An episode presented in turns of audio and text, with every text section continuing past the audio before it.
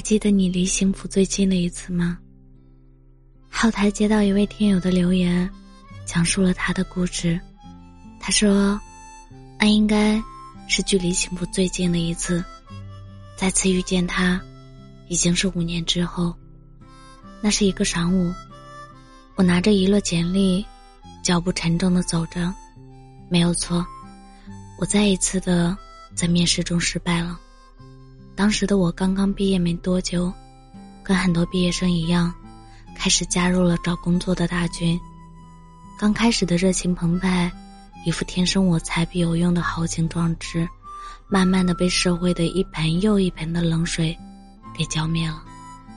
我看上的公司，他们看不上我；能看上我的公司，我又看不上，不免陷入了一种恶性循环之中。记得那一天，是去市里刚面试结束，走出公司不久，就收到了面试失败的通知。走在大街上。阳光很刺眼，虽然已经进入秋天，但火辣的太阳也让我汗流浃背。汗水早已经打湿了我廉价的西装和白衬衫。我本想去这附近的小吃街找一家餐馆，点上一份午餐，再来杯冷饮，舒舒服服的休息一阵，好面对接下来的另一轮面试。正在这时，我听见。身后有个女生呼喊着我的名字，贾思阳，是你吗？我忽然一愣，声音感觉很陌生，是谁呢？我转过身一看，只见有三个女生并排着向我走过来，说话的是其中的一个，长得很漂亮，高高的，瘦瘦的，留着黑黑的短发，显得既干练又精神，化着淡淡的妆。一身职业的女性商务套装，在我看来，比一些女主播要漂亮的多。嗯，是我喜欢的类型。可她又是谁呢？我在脑海里想了一想，始终没有对这个女生的印象。难道是我听错了？也是。这么漂亮的女生，怎么可能认识我这种穷矮矬呢？只见他对身边的两个人说了什么，那两个人就向其他的方向走去。随后他径直的向我走来，他看着一脸疑惑的我，扑哧一下笑了，随后继续说：“思阳，你不记得我了吗？我是那个谁啊？”我心头瞬间一颤，真的是女大十八变啊！跟我认识的他的时候，真的是完全变了个样子。记得我和他认识的那一年，我还是个高二的学生，而他初中结束就开始辍学在工作。他是个外地人，比我大两岁，在那个非主流横行的年代，他却没有丝毫的沦陷，也不像那种社会上混迹多年、没什么文化、所有的那种社会习气。那时候的他就是高高的，身高应该能有一米七左右。瘦瘦的，瘦的让人心疼的那种。记得那会儿，他只有九十斤左右，长相很甜美，也很温柔。现在想起来，那时候的他，长得很像我的少女时代里的那个女主角林真心变好看以后的样子。日常一头乌黑的马尾辫绑在脑后，嗯，是我喜欢的类型。他不是我们那个小镇的人，一个人从乡下过来，独自在这座城市打工，因为还有一个弟弟，他的父母重男轻女很严重，在家的时候就整天被父母欺负，来了一个陌生的城市里，家里人也从来没有问过他过得怎么样，工作顺不顺利，生活开不开心，只是偶尔打电话，张嘴就问他要钱。他一个人，在那个小镇租了间小小的房子，房子很旧，却被他收拾得很干净。他很勤劳，家务活、手工活都做得很好，却唯独对做饭方面没有丝毫的天赋。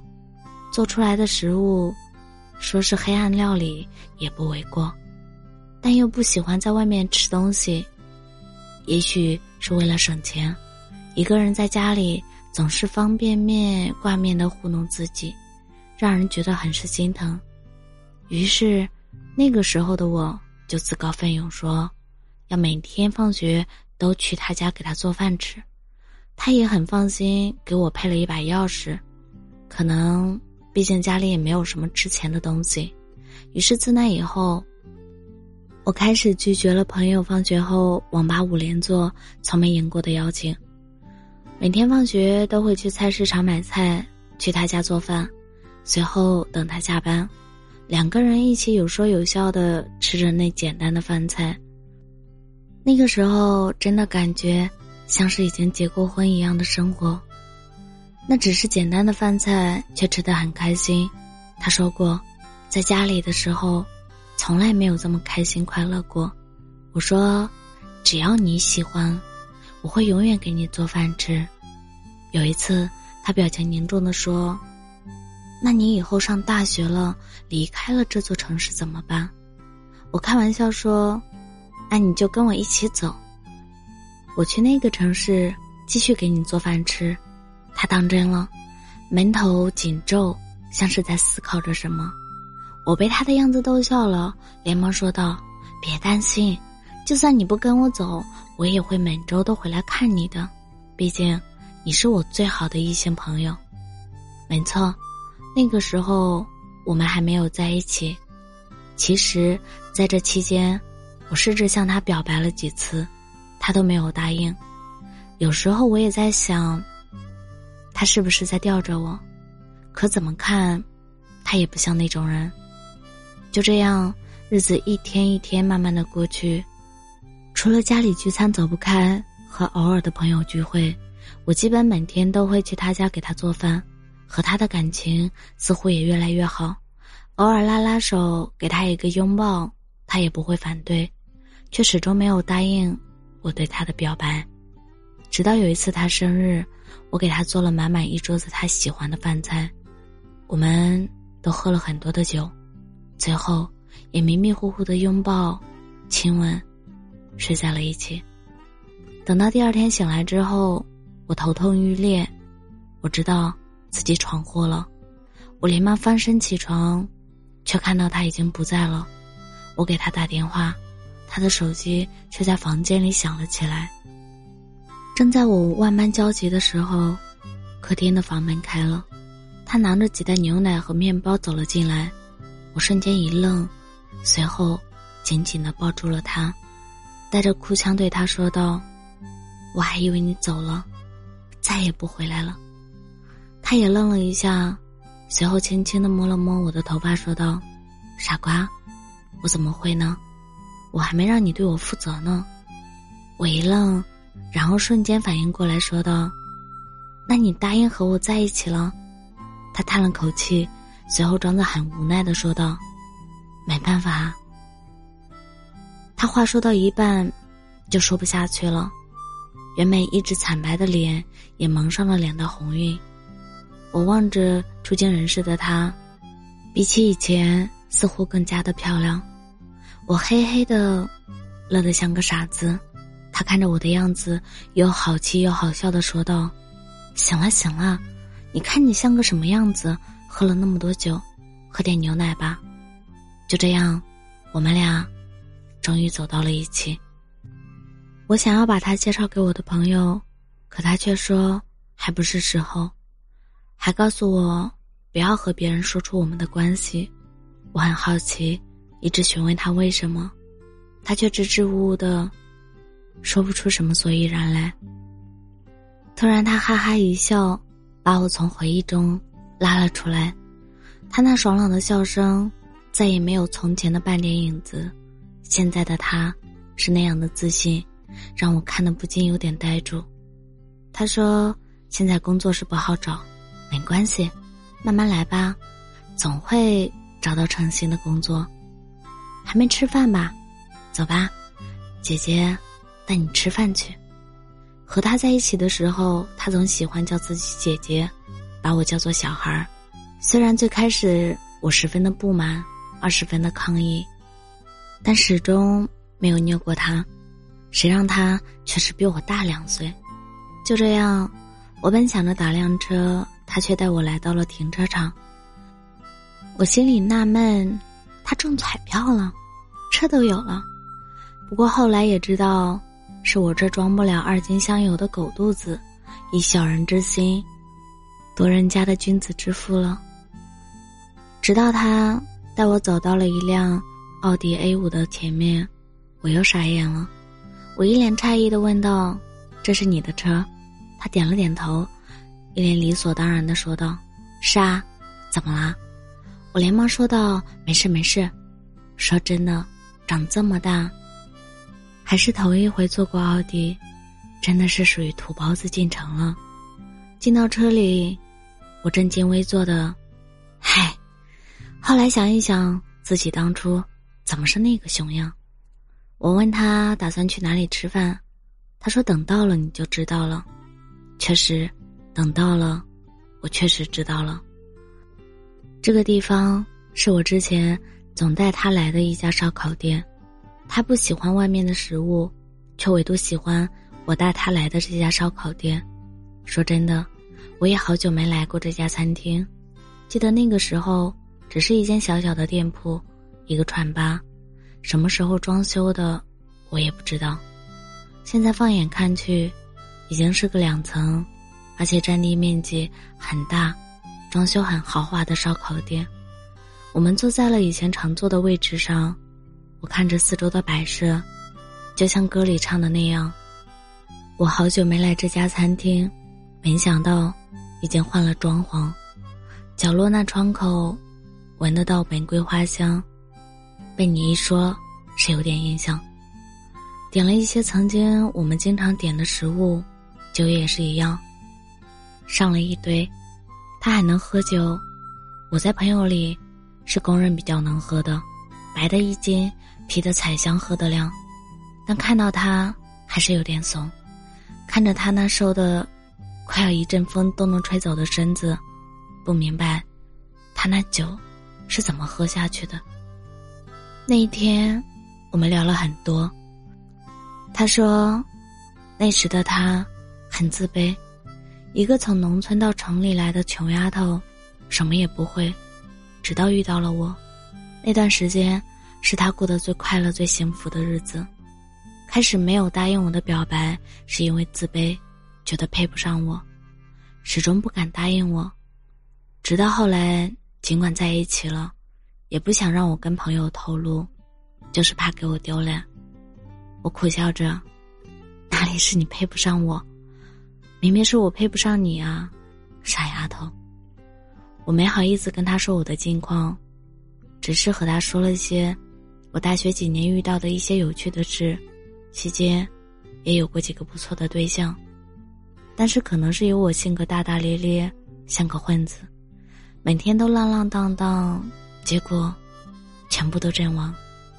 他说道：“好可怜你哦，你这么好面子，脾气还死倔，一定过得很难吧？”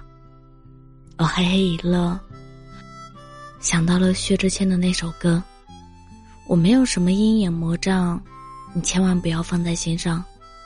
我又不脆弱，何况那算什么伤？反正爱情。”不就都这样？我没有说谎，我何必说谎？你懂我的，我对你从来就不会假装。我哪有说谎？你别以为你有多难忘，消失真的不是我逞强。交谈中，我知道了他现在事业顺利，月入不菲。当初他的领导退休后，职位也交给了他。他也成了我们当地一个不错企业的小领导，靠着自己已经买了车买了房，虽然都是贷款买的，但那些贷款对于他来说，已经完全不算什么。只是，还是那样一个人生活，也还是不会做饭。我问他，在哪里买的房子，他说乡下里。我一愣，问他为什么会在那里买房子啊？他说：“那离我当时的学校很近，偶尔看着那一个个穿着校服放学的学生，就像看着我走向他，好像回到了那段时光。我苦笑着喝了口酒，又问他：“那你为什么不回到以前的地方买房呢？”他笑着和我说：“你傻呀，那我上下班得多走多少路啊？”随后，突然面露悲伤的继续说道：“我也不知道你后来怎么样了，是否有了新的生活。”我们两个都沉默了，只是不停的喝着酒。可能跟当时的心情有关，没喝多久，我们两个都有点醉了。他面色微红。酒精在他的脸上衬出两道红晕。他首先打破了沉默：“你怪我吗？”他突然问道。“怪你？怪你什么？”我疑惑的问道。“怪我当初没有跟你告别，就突然不辞而别了。”我笑着说：“我有什么资格怪你？你不怪我当初跟你吵架就好了，无所谓了。”只要曾经拥有过就好了。他吐了一口气，笑着和我说：“真的吗？这一直都是我的一个心结，导致我这几年都没有再谈过恋爱。”我笑了笑说：“我没有说谎，我何必说谎？你知道，我的缺点之一就是很健忘。是很感谢今天的相伴，但我竟然有些不习惯。”我没有说谎，我何必说谎？爱一个人，没爱到，难道就会怎么样？别说我说谎，人生已经如此的艰难，有些事情就不要拆穿。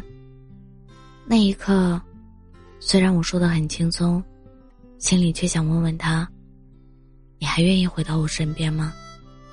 真想跟他重新在一起，就像从前那样，我做饭，看着他边吃边笑着，就这样过一辈子算了。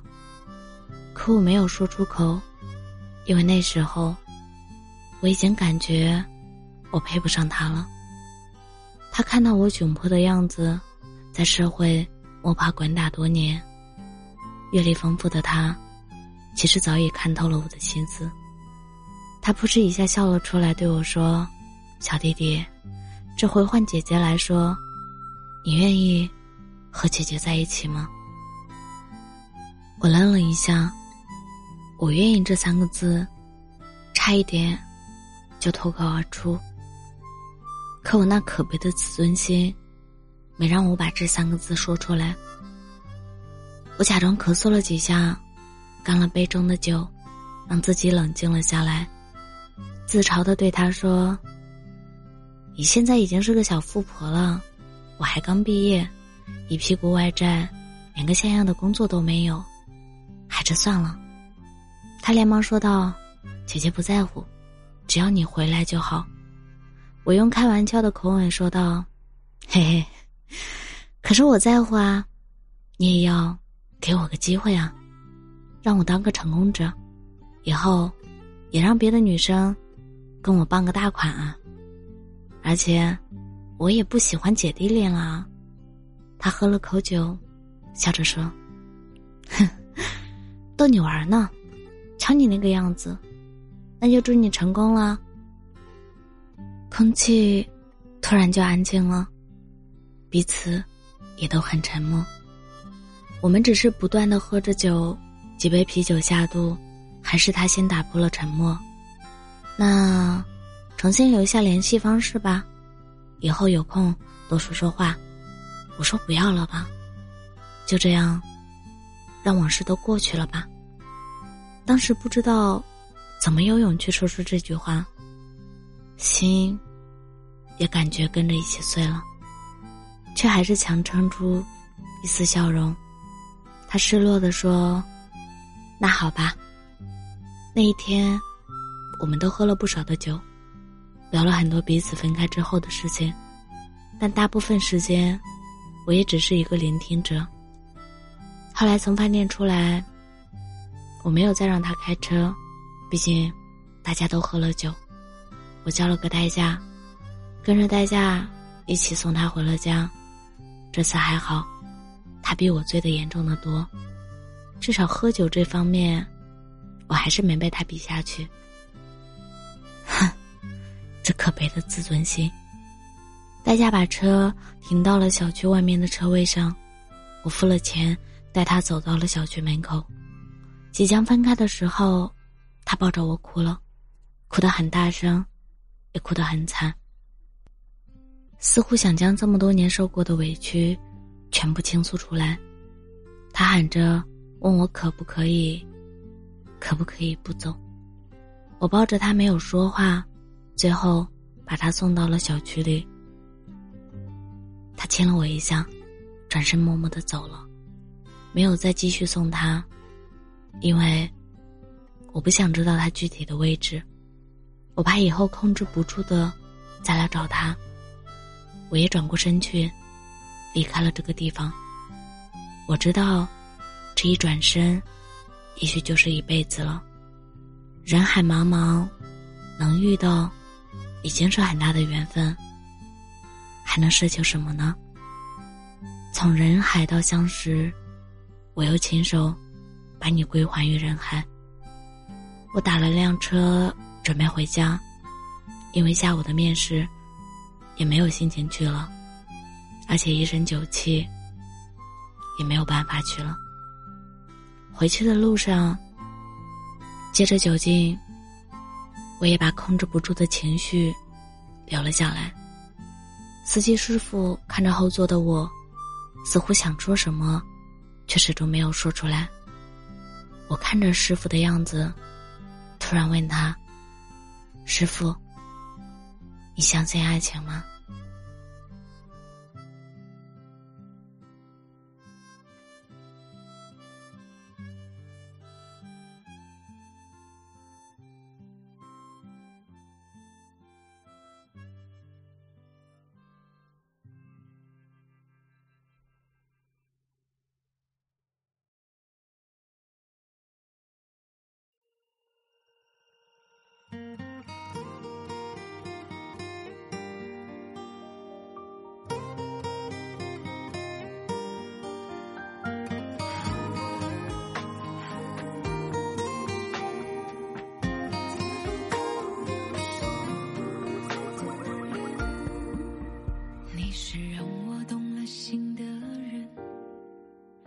哪怕明知爱的结果是心疼，也甘愿陪伴你走过这一程。也许有遗憾的人生才能算完整。你是让我动了情的人，只是可惜不是属于我的人。我以为错过的只是一个人，其实是没有你可以陪伴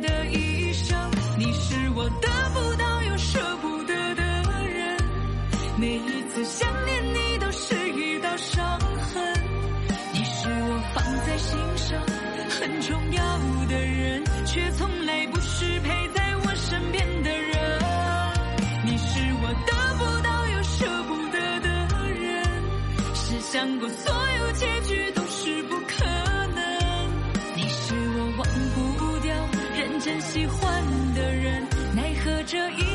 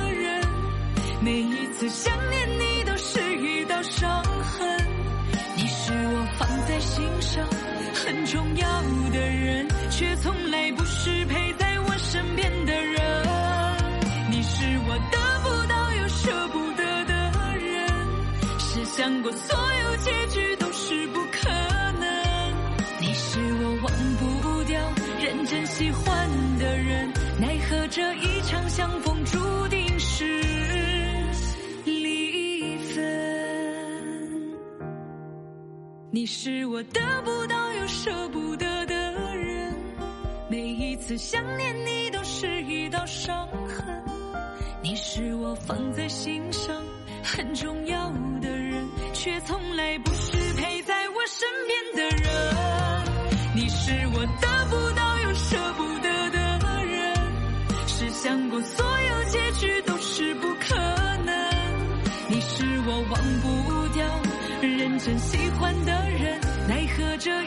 相逢。